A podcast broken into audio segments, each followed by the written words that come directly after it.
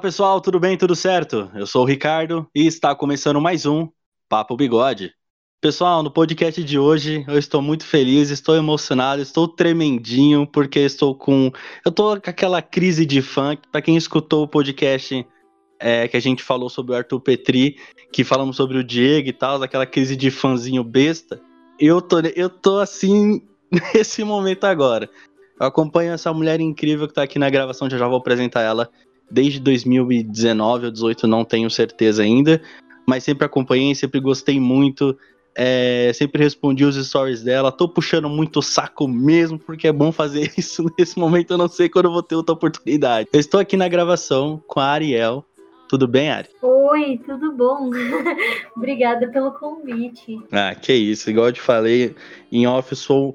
Eu não vou dizer que eu sou aquele fã, meu Deus do céu, mas eu sou fã assim, do seu trabalho, acompanho as suas músicas, as suas músicas. Inclusive, são muito boas. A última que você lançou é a minha favorita. É, é Coffee Whisky, né?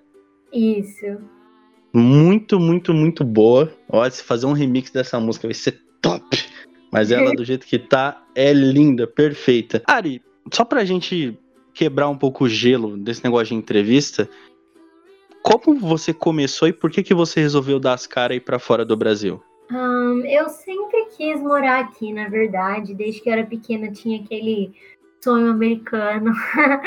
E aí, meu pai morou aqui muitos anos quando eu era novinha, então acho que o sonho foi se intensificando assim. E eu tive a oportunidade de vir e, e acabei vindo. ah, mas você deu as caras assim do nada? Você já sabia falar inglês antes de vir? Antes de ir, na verdade? Já, eu já falava inglês fluente e eu já tinha. Eu tenho documento daqui também, então foi bem mais fácil, assim, nesse sentido. Ah, mas. Ah, então você ia quando era criança? Não, a primeira vez que eu vim eu tinha uns 18, eu acho. Caramba, então você deu as caras mesmo, assim. Mas você foi é, para a cidade do seu pai? Ou você foi falar, eu vou ir?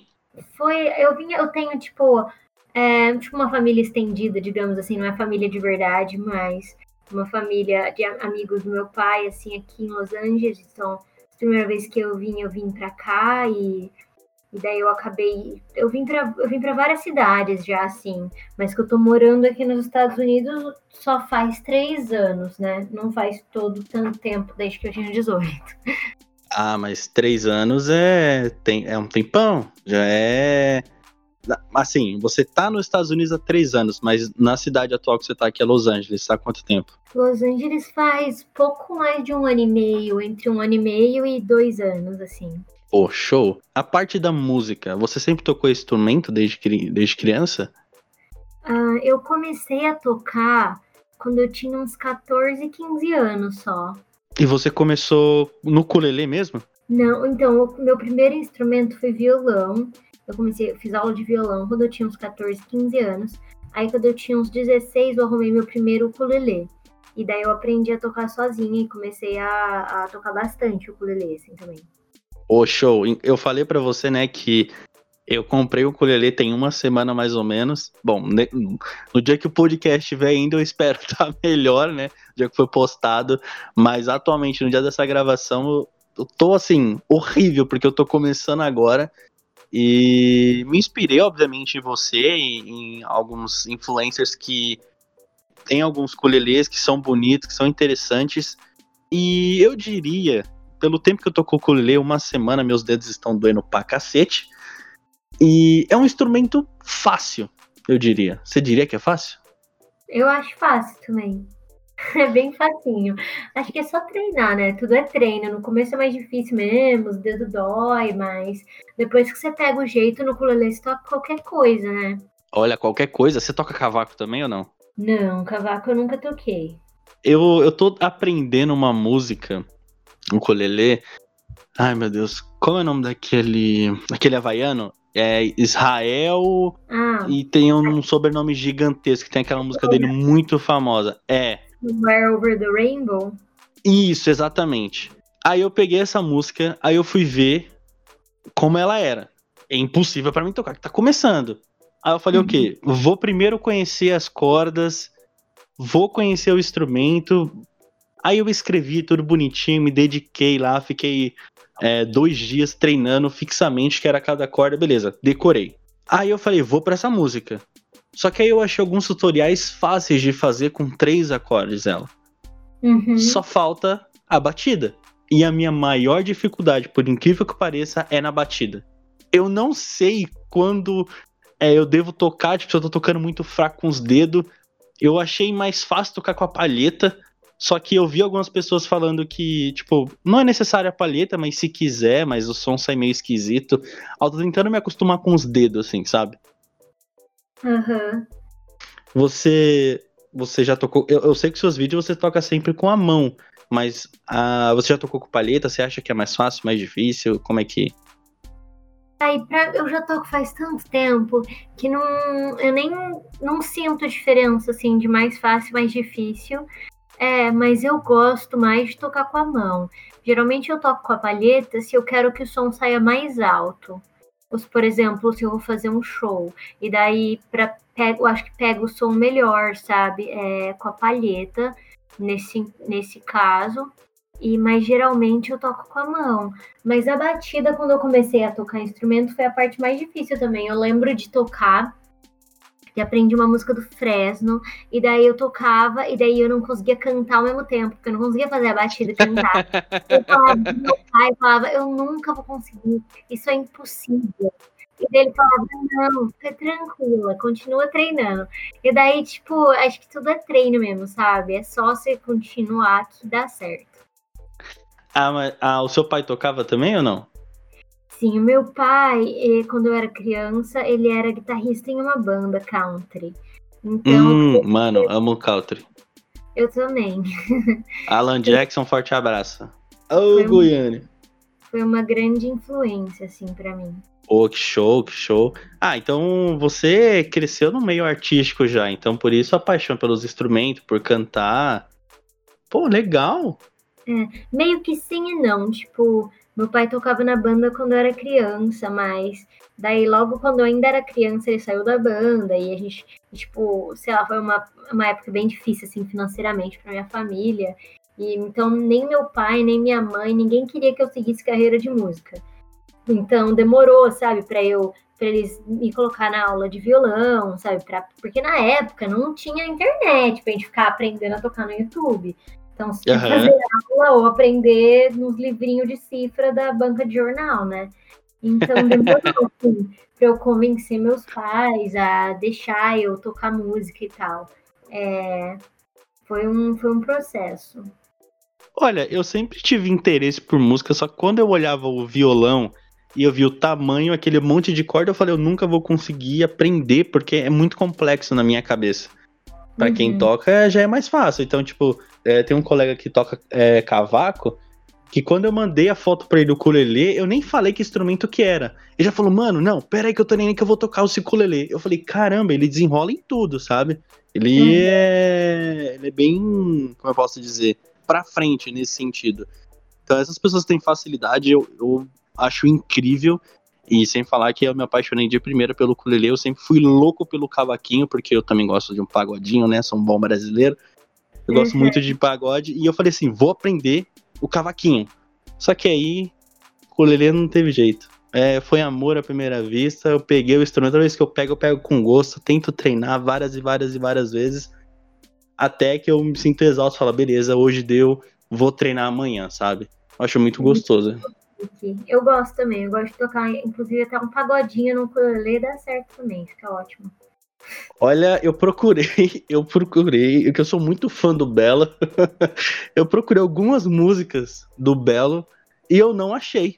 Assim, eu achei algumas, mas todas não faziam o menor sentido. Eu não sabia quando, quando começar em escutar, né, primeiro, a cantar, tipo, aonde começa, onde termina? Peraí, não sei o que tá acontecendo, não sei quando é o refrão. Eu nunca. Belo, assim, eu sou muito fã eu não consegui achar uma que eu tente me motivar. Geralmente, cifra de música brasileira eu sempre pego no Cifra Clube, né? É, eles têm tudo lá. Não é uma, é uma propaganda paga aqui no podcast, mas é o simplesmente Então, qualquer música que você aprender, tem um lá. Ah, eu, eu vou, vou me dedicar mais, porque eu sei que eu consigo. Depois que eu peguei a prática, hoje eu mandei um áudio para uma amiga minha fazendo alguns acordes, eu consegui. Aí eu fiquei alegre antes de eu começar a gravação. Eu falei, hoje eu tô bem, hoje eu tô zen, vou conversar com a Ari. Top, porque eu... vambora. Que legal, parabéns. Ah, obrigado. E a resenha, assim, com, com seus amigos? Como é que você faz? Você sempre. Todo mundo toca alguma coisa? Você sempre leva para descontrair? Como é que é? Olha, faz tempo que não tem rolê, né? É Mas. É verdade. É, aqui em Los Angeles, assim, eu não tenho muito um grupo que a gente toque música junto, mas meus amigos do Brasil sempre foi assim, rodinha de violão, ou de ukulele, ou do que tiver, sabe? De carrom, cada um toca o que tem, toca um chocalho. Aí no Brasil, meu grupo de amigos é bem musical. Ah, que show. Não, meus amigos aqui é só vodka e vambora. E uísque e vai embora. Tem nenhum que toca violão nem nada. Tem um colega meu que é o Diego, que ele faz parte do Papo Bigode, mas infelizmente ele não tá podendo vir. Hum. Ele tá, tá tentando aprender a tocar violão, mas pra ele tá bem puxado assim. Então a gente tá. Eu, pelo menos, tô entrando agora nesse mundo da música. É, onde você morava aqui no Brasil? Eu morava no interior de São Paulo, numa cidade chamada São João da Boa Vista. Nossa senhora, então rolê mesmo daqui de Diadema. Sou de Diadema, São Paulo, salve quebrada. espero um dia te encontrar pessoalmente em algum evento aqui no Brasil. Eu espero ir para fora, quem sabe um dia, né? Se tudo der certo, eu te encontrar e falar: olha, eu sou o Ricardo, a gente gravou. Pô, espero muito que um dia isso aconteça. Quero ir num show seu, tô ansioso para que, que essa pandemia acabe, para que você consiga fazer um show e com certeza eu vou ir. Tudo na medida do possível, né? Vai rolar. E o seu show, você fez quantos? Putz, nem, não tenho nem conta. Não, então você já fez bastante. Ah, já. Eu tô com quase 28 anos, né? Eu uhum. já estou desde que eu tinha uns 16, então faz tempo. É que, como eu falei, eu não sou aquele fã, né, de tatuar nome da pessoa, né? Uhum. Mas eu sempre te acompanhei. Eu vi, eu, eu vi algumas fotos de show que você postou, né? Mas eu não sabia se tinha feito tantos assim. E você, você fez mais é, aqui no Brasil ou nos Estados Unidos? Mais no Brasil. É, no Brasil eu já toquei bastante. Quando eu tava no colégio eu tinha uma banda, tocava com a banda, daí na faculdade eu tive outra banda, mas tocava sozinha também. E também tocava com uma amiga. E também, daí já fiz show em São Paulo algumas vezes em Araraquara, que é onde eu morei uma época, algumas, algumas várias vezes também. E aí em Nova York eu fiz alguns shows, mas foi logo antes de eu me mudar para Los Angeles, então eu devo ter feito uns, uns três lá em Nova, uns três, quatro lá em Nova York no máximo. É, e daí aqui em Los Angeles ainda não tive a oportunidade de tocar. Pô, que legal. Você fez faculdade do quê? Eu fiz odontologia. Sério? Odontologia e música? É, nada a ver. Pô, que legal! Onde... Ah, não, vou perguntar não, porque não tem nenhuma faculdade me patrocinando, não fala onde você estudou. Mas depois que eu me formei, eu decidi que eu não queria. Eu, eu fiz mestrado depois, né? Que foi quando eu morei em Araraquara. E aí eu decidi que eu não queria trabalhar com isso, que eu queria focar mesmo em música, assim. E daí foi quando eu me mudei para os Estados Unidos. Pô, então você sempre foi muito para frente. Muito, muito para frente. Pô, que legal. De verdade mesmo. Eu não sabia desse seu lado. Eu não, não lembro se você contou isso em algum lugar. Mas você sempre foi muito pra frente, pô. Você fez mestrado? É. Porra, que da hora. Terminei minha faculdade de publicidade recentemente. Tô pensando se eu vou fazer pós. Já tô com dor de cabeça. Eu falo, nossa senhora. Tô, tô pedindo para Deus que os podcasts dê certo pra que eu vive disso. Porque, mano, chefe enchendo o saco é, é foda. É um rolê, né? É, eu acho que tudo leva muita dedicação. E, tipo, eu curtia bastante a área de acadêmica e tal. Eu curti muito, sempre curti muito da aula. Mas eu acho que é muita dedicação pra, pra tanto para música quanto para ser uma boa professora, uma boa acadêmica. Então, teve, tive que fazer uma escolha, assim mesmo. Pô, que legal. E como é viver de música, assim? Então, desde que eu me mudei para os Estados Unidos, eu estava trabalhando em restaurante e fazendo vídeos no YouTube, música e tal, tipo, é, paralelamente, sabe? Sim. E Essa época eu lembro. E foi quando a quarentena começou que eu parei de trabalhar fora, porque eu perdi meus empregos.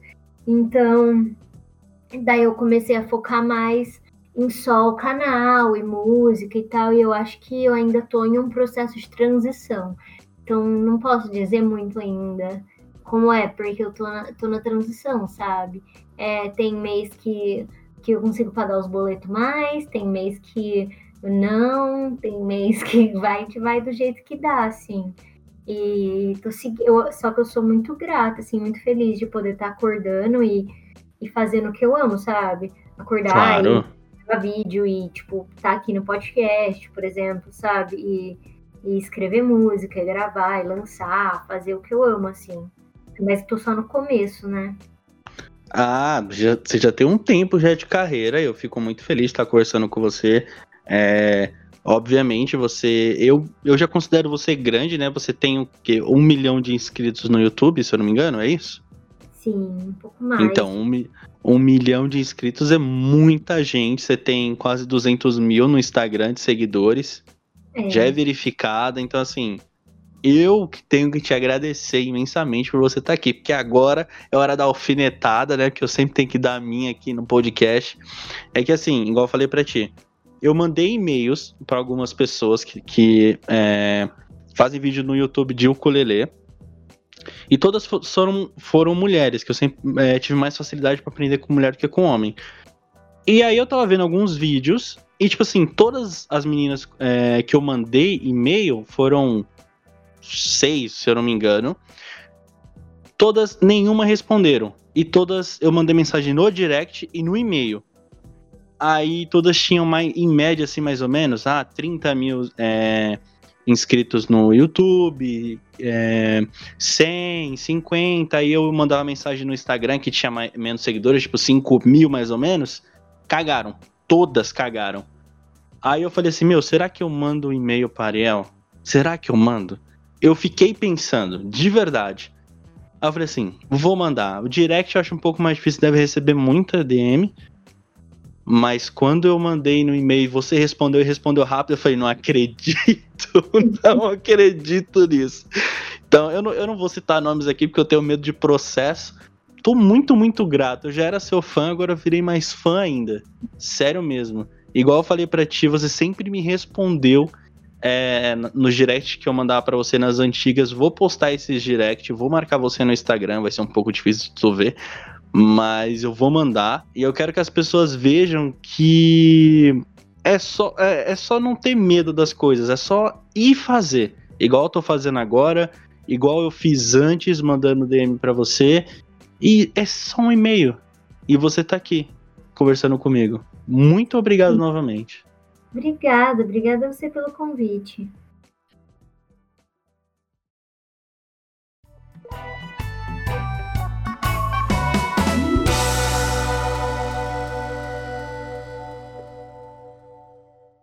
Dá para viver do YouTube? Uai, para algumas pessoas dá, né? É, para mim ainda não.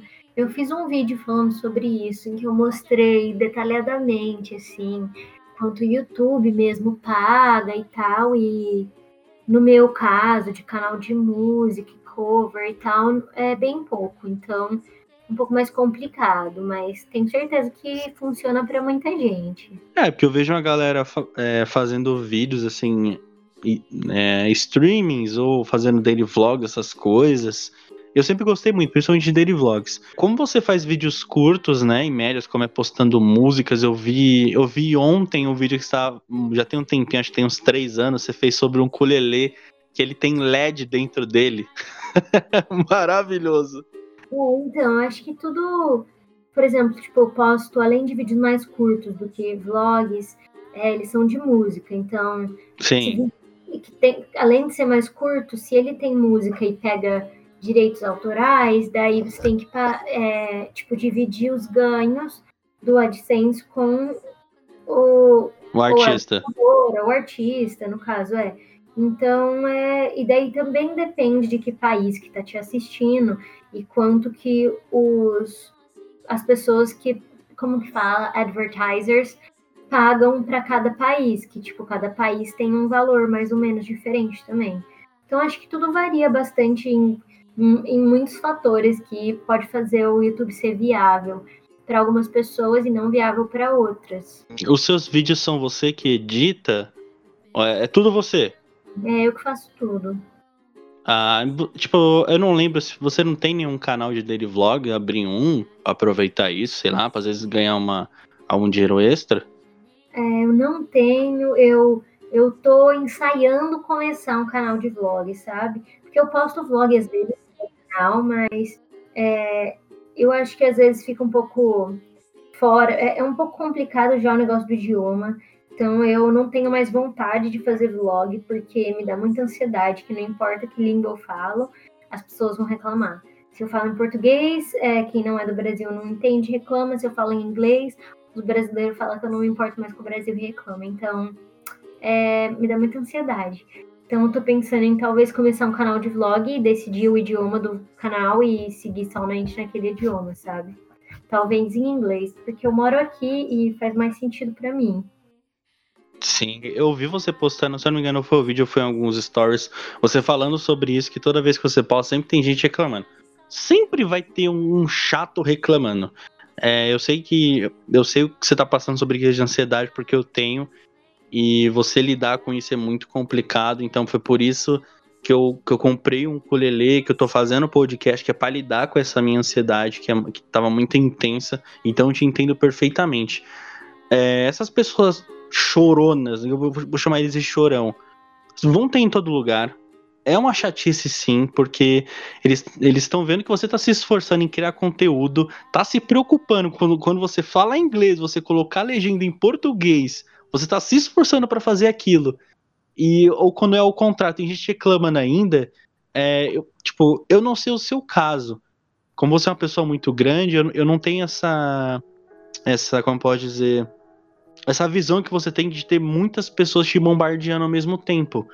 Uhum. É, mas eu acredito que tudo é questão de realmente ter um pouco de paciência e realmente decidir o que você quer. Se, que nem você falou, se faz mais sentido para você postar, fazer um canal de daily vlog, só postando vídeo, é, vídeos daí, falando inglês e com legenda em português, fica totalmente a seu critério. Eu acho muito importante isso, que assim você lida mais com essa situação. Teve um, um youtuber, o John Vlogs. Então, o John, ele, ele tem, putz, sei lá quantos milhões de inscritos. Ele é muito grande no YouTube, eu acompanhava ele muito tempo, desde quando ele morava aí na gringa. E ele teve essa dificuldade e ele falou assim: Eu vou postar vídeo só pro meu público que é brasileiro, porque ele sabe que tem gente que acompanha ele da gringa. Só que ele também decidiu, igual você. Eu vou só postar vídeo falando português e é isso. Às vezes ele trollava os amigos dele só falando é, em português com os gringos e não entendendo nada, ele colocava a legenda pro pessoal entender o que tá falando, sabe? Ou ao contrário, que é os amigos dele BR que moravam lá na gringa, ele só falava inglês. Eu acho um conteúdo super divertido. Mas fica, tipo, total ao seu critério. O que você fizer, obviamente eu vou topar porque eu sou seu fã e vambora. Toca a ficha. É, é complicado, porque, tipo, eu acho que quando eu me mudei pra cá, eu tava bem presa ao Brasil ainda. Então, todas as minhas fotos no Instagram, era tudo em português, story, tudo em português. Só que aí eu fui. Eu, eu não conheci muito brasileiro aqui. Eu conheci, em Los Angeles eu não tenho nenhum amigo brasileiro, mas em Nova York eu tinha algumas amigas brasileiras, só umas duas, assim. Então, é, eu comecei a fazer mais amigos gringos e tal. E, e daí ninguém que eu conhecia daqui fazia sentido as minhas, minhas redes sociais para eles ninguém, eu postava um story, ninguém entendia. E ao mesmo tempo, sem morar no Brasil, você vai ficando por fora. Tipo, eu tô aqui, eu não sei que música que tá bombando no Brasil, eu não sei que memes, não sei qual que é as. Não sei que jeito que as pessoas conversam mais. Eu não sei, tipo. Sério? É, tipo, como é que fala? Aí, é, tipo, slang, gíria. Eu não sei que Sim. gíria que tá bombando, eu não sei que meme que tá bombando, eu não sei de nada. Então, tipo, eu tava morando nos Estados Unidos, presa ao Brasil, sem ter amigo brasileiro, sentindo saudade de casa, querendo estar em casa com meus amigos e não podendo dividir minha vida daqui com ninguém. Então acho que foi um processo, tipo, eu comecei a colocar legenda em inglês porque meus amigos daqui me pediam, porque eles não entendiam nada do que eu tava falando nos meus stories. E daí eu comecei a fazer mais amigos gringos e comecei a ter mais seguidores gringos e tipo, hoje em dia eu moro com duas meninas daqui. Meu namorado é americano. Tipo, minha vida acontece em inglês, então, tipo, eu amo o Brasil e eu amo português. Mas minha vida acontece em inglês. Então, tipo, eu criei um TikTok separado, onde eu posto só em português lá, e eu faço live em português lá e converso com a galera em português. Mas nas minhas outras redes sociais, elas estão mais viradas para o inglês agora, com a tradução em português, porque como eu moro aqui, eu tô longe do Brasil já faz, porra, três anos, né? É, acaba fazendo mais sentido, assim. Caralho. Olha, realmente é bem, bem, bem delicado, assim. as suas amizades que você tem, isso você responde se você quiser. Você, você tem a mesma afinidade que você tinha com o pessoal aqui do Brasil? Não, é diferente.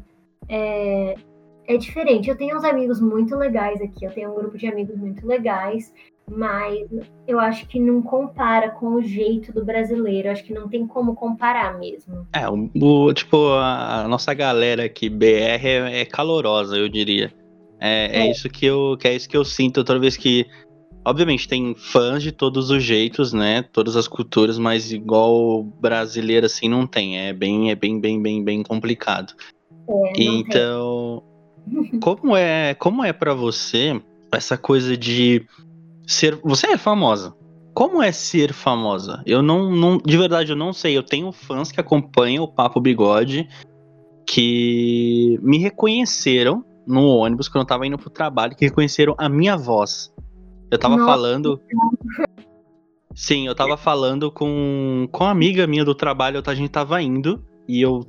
Você já passou por São Bernardo? Conhece? Já. São Bernardo do Campo. Então, eu trabalho em São Bernardo do Campo.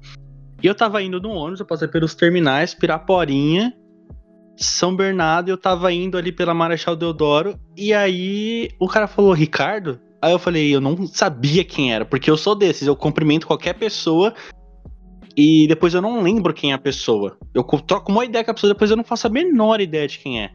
E uhum. aí veio falar comigo Ricardo, eu falei, aham, você é do Papo Bigode, né? Eu falei, sou. Ô, oh, cara, eu sou. E eu fiquei, eu fiquei com uma cara de bunda, porque eu não imaginei que alguém é, me reconheceria só pela voz. Assim, eu posto algumas coisinhas da minha aparência lá no, no, no, Instagram do Papo Bigode. Inclusive, se você não seguiu, vai lá e seguir Papo Underline Bigode. E é, me reconheceu, eu fiquei sem saber, sabe? Mas que legal, nossa, ainda mais pela voz, né? Exato, e é muito difícil. Eu tenho um podcast só tem um ano. E esse cara falou: não, eu te acompanho desde o começo, desde, tipo, quando eu criei, eu sempre mandava algumas mensagenzinhas para algumas pessoas. Ó, oh, nós somos o Papo Bigode, a gente tá começando, que tal escutar um episódio e tal. E ele me reconheceu desde o começo, desde quando o podcast era uma merda, não que agora tenha melhorado, né? Mas eu subimos um degrau, pelo menos, essa trajetória de um ano aí. E o cara me reconheceu, eu fiquei super feliz, assim. E como é para você ser famosa, você ser mais reconhecida? As pessoas te param para tirar foto na época que podia? Um, eu não me considero assim famosa, não.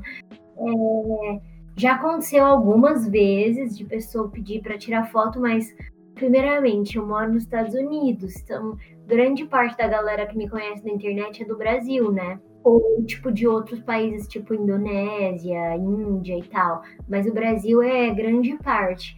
Então, acho que uma vez que foi muito doido para mim, eu tava em Nova York e eu tava numa loja de roupa. E aí tinha umas meninas, acho que elas deviam ter uns 15 anos, devia estar numa excursão da, da escola, assim, e daí elas me reconheceram na, na loja de roupa. Foi muito engraçado para mim. E a gente tirou foto e tal. E uma vez estava no metrô, lá em Nova York também, indo para casa. Mas é que Nova York tinha muito brasileiro, né? Então, é a mesma coisa que Orlando.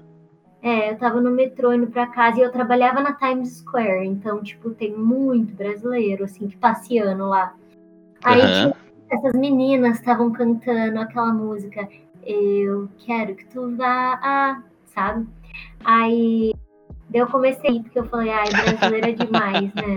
E daí, as meninas olharam pra mim e falaram, eu, eu acho que eu falei brasileiro, daí elas, sim, daí elas falaram, nossa, você posta vídeo no YouTube, né? Falei, posto. Daí ela foi chamar outra amiga dela pra contar que eu postava vídeo no YouTube. A hora que eu olhei a menina, eu só olhei pra ela, fiz um sinal com a mão, tipo, é você? Tipo assim, nem falei nada dela. Sim, ela era a Maísa. Que isso? que louco! Foi muito doido. Daí a amiga dela, no YouTube, não sei o quê. Daí foi isso. Eu tava lá mortinha depois de sair do trabalho, tentando ir pra casa. Nossa, que louco! Você trombou a Maísa aí, nem. Caramba! Trem de Nova York cantando Eu Quero Que Tu Vá. Pô, que legal, mano. Que louco também, né? Essas histórias assim eu acho muito bacana.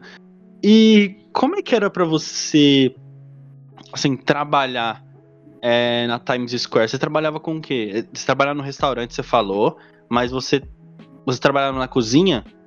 Não, trabalhei Balcão. Aham. Uhum. E como era? Tipo, se você quiser falar sobre, tá? Como é que era para você lá, você administrar sua vida, sabendo que você tinha um YouTube, tinha um canal, tinha bastante seguidor e você tinha que pagar suas contas e trabalhando num restaurante? Ai, pra ser sincera, era difícil, porque eu, a minha vida no restaurante eu trabalhava muito, trabalhava muito, muito mesmo. Então, é, não sobrava muito tempo, sabe? Então, o canal às vezes ficava um pouco à deriva, assim, eu tinha que me esforçar muito pra, pra gravar, pra postar as coisas no Instagram e, e tudo mais, mas eu continuei, eu postava toda semana vídeo, eu posto toda semana faz muitos anos já.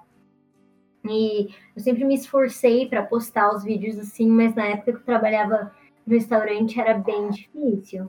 Pô, e você morava, você morava muito longe da Times Square?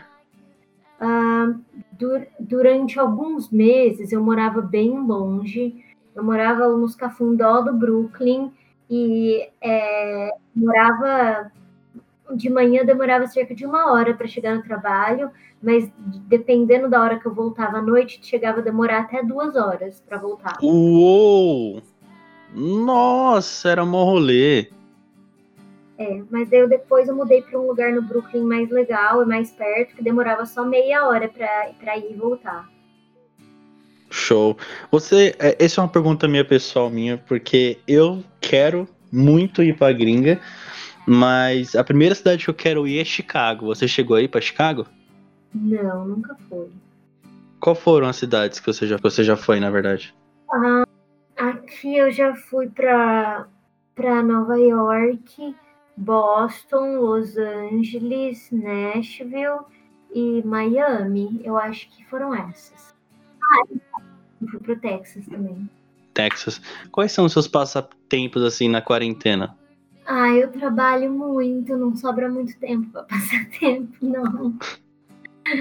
Eu acordo e eu passo o dia criando vídeo, sei lá, no TikTok, no Instagram, e foto e vídeo para o canal. Não sobra muito tempo, não. É, mas eu gosto de ler. e na Legal. quarentena eu comecei a pintar de vez em quando, mas, tipo, nada profissional, sabe? Pintar uns quadros é... só pra se divertir, assim. É que nem eu com o ukulele. A gente se entende. É. quando, você, quando você fala trabalho, é, são as redes sociais, a, que nem você falou, o TikTok, o Instagram, o YouTube. Como é. Assim, para mim, eu sou criador de conteúdo, querendo ou não. Mas só que eu não tenho a mesma quantidade de seguidor que você tem. É um peso para você, tipo, você ter que criar? Virou um trabalho para você isso? Sim, é um trabalho. É... E, tipo, eu gosto muito disso. Mas às vezes fica pesado, assim, porque, tipo, uma coisa acumula com a outra, né? Você pensa, ah, você tem que postar pelo menos uns 3 a 5 stories por dia. Daí você tem que postar uma foto pelo menos a cada dois dias. E daí você tem que postar uns três TikToks por dia. E aí eu tenho dois TikToks diferentes, o inglês e o português. E aí eu posto no meu canal toda semana. Então, tipo, as coisas vão acumulando, mas eu gosto, sou muito grata de poder estar trabalhando com isso. Pô, que legal, espero um dia estar tá trampando com isso, porque ficar ouvindo o chefe falar no seu ouvido é uma merda, mas em contraproposta, você trabalhar para você mesmo, você sabe que você tem que se cobrar o tempo inteiro, né? Às vezes você pode ter crise, essas coisas. Mas como você faz quando você não tem criatividade? Eu acho que é importante respeitar o, o seu. respeitar os seus limites, assim, também, sabe? É, às vezes é importante dar uma pausa, às vezes é importante, tipo, respirar, sabe? Fazer outra coisa. Uhum comecei a fazer terapia no passado e, tipo, a melhor coisa, assim, eu acho que burnout, todo criador de conteúdo chega uma hora que tem. Então, é tentar respeitar, assim, às vezes eu fico suave, não faço nada por uns dois dias, fico, tipo, lendo, fazendo alguma coisa aleatória, assim, para recuperar as energias, porque eu acho que entreter pessoas o tempo inteiro é cansativo, tipo, fazer live, stream, essas coisas. É, que dá, dá bastante burnout, assim, porque você não tem mais. Vira, tipo, quando você tá fazendo redes sociais por diversão, é diferente de quando você trabalha com elas, porque daí você tem que criar. Então, é, fica um pouquinho mais pesado, assim, com certeza. Ah, eu imagino mesmo, ainda mais a quantidade de seguidor que você tem. Tipo, a galera. Tipo, a, a válvula de escape de muita gente é você. E às vezes você quer ter uma válvula de escape e sair fora disso. Imagina o peso que é para você. E o momento agora do Papo Bigode é esse momento de pausa. Porque eu tava tendo muita crise de ansiedade. E eu até postei alguns stories falando assim, galera, eu vou dar uma pausa. Porque, obviamente, eu tenho o meu trabalho, né? Então isso consome muito o meu tempo. Só que toda semana eu gravava, editava e postava. Cada ah. episódio do Papo Bigode tem em média 40 minutos a uma hora. E, tipo, só vai. Eu não, não, ligo muito pro tempo, a não ser quando a pessoa realmente não tem um tempo. Uhum. E aí, uhum. quando eu vejo. Que, quando, eu, quando eu percebi que isso tava tomando muito meu tempo, eu falei assim, porra, não dá. Então, é toda semana eu tinha que ficar criando e isso me incomodava bastante, porque eu perdia todo o meu final de semana. Cada edição minha com o computador bode que eu tenho, é tipo duas, três horas de edição. Num vídeo, num podcast tinha uma hora, 40 minutos, então eu perdia muito do meu tempo fazendo isso. Ainda tinha que postar três, é, três posts durante a semana, eu mesmo me cobrava, tinha stories para fazer, então tudo eu fazia no Photoshop, bonitinho, sou perfeccionista. Então eu gostava uhum. tudo que saía bonitinho até eu postar. Enquanto não sair do jeito que eu quero, eu ficava enfiado no computador umas seis horas até sair o que eu queria. Então, chegou um momento em que eu falei, pausa. Aí eu falei, pessoal, o Papo Bigode vai parar por um mês mais ou menos, a gente vai criar conteúdo durante dois meses e depois a gente vai postar. Então eu separei, pensei cada conteúdo que eu vou fazer até bater a meta de dois meses. Aí depois eu começo a disparar pro pessoal. Então, o primeiro episódio que vai sair dessa lista, o seu é o terceiro, porque eu posto o seguinte: eu faço dois conteúdos e um especial para uma artista que eu gosto. Então tá saindo assim. Ah, então já tenho dois gravados. Esse vai sair o primeiro, na verdade, não é nem o terceiro. Esse vai sair o primeiro e depois vai sair mais dois. Aí mais, mais um artista e assim por diante. Porque eu gosto de fazer nesse ritmo, eu gostei desse ritmo. Fora os quadros que tem. É, você tá ligado então, né, como que é, assim. E se você quer fazer o trabalho que eu falei, você tem que ter dedicação. Então, você tem que se cobrar e, e, postar e tal, mas é difícil saber quando parar. Para mim, é difícil saber parar de trabalhar e me dar o tempo de descansar, assim. É, porque a, a, com, certeza, com certeza já aconteceu com você de você receber mensagens de pessoas falando assim, nossa, quando eu escuto você, pô, me acalmo, toda vez que eu vejo seus vídeos eu me acalmo. E Mano, foi uma galera, tipo assim, umas, sei lá, umas oito pessoas mais ou menos, foi mandar mensagem pra gente no direct, falando assim, pô, legal o podcast de vocês e não sei o que. Isso acaba trazendo um peso para você, porque você quer continuar criando, mas você tem que respeitar o seu tempo de qualquer jeito. Então, fica aquele negócio meio chato, né? Sim.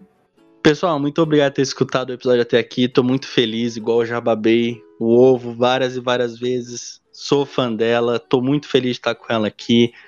Pessoal, pelo amor de Deus, esse é um momento muito importante no Papo Bigode, então compartilha. faz esse favorzinho para mim, compartilha, faz com que, com que esse podcast chegue a mais pessoas. Só compartilhar no direct, ou seja, em qualquer rede social e marcar a gente, tá? Quase em todas as redes sociais vai estar escrito papo underline bigode, tá bom? Então, muito obrigado por você ter estado até aqui. Ari, de verdade, muito, muito, muito, muito obrigado por você ter escolhido a gente, por você ter separado um tempinho. Tô muito feliz, tô bem emocionado de você estar aqui trocando ideia comigo. Ah, Ricardo, obrigada a você, obrigada pelo convite. É uma honra, adoro fazer parte de podcasts e queria convidar o pessoal aí para vir escutar minhas músicas. Cola no meu Spotify, em todas as redes sociais, é Ari, A-R-Y-Y. E é nóis, muito obrigada pelo convite. Boa sorte Isso. com tudo, podcast tudo mais. Show, muito obrigado. Pessoal, então todas as informações aqui da Ariel vai estar tá aqui na descrição, tá bom? Então vai lá, segue ela e se possível vai lá no direct dela e fala, ó, oh, gostei do seu conteúdo, vem aqui pelo Papo Bigode, o Ricardo, Ricardo indicou, tá bom? Muito, muito obrigado por ter estado o episódio até aqui. Falou!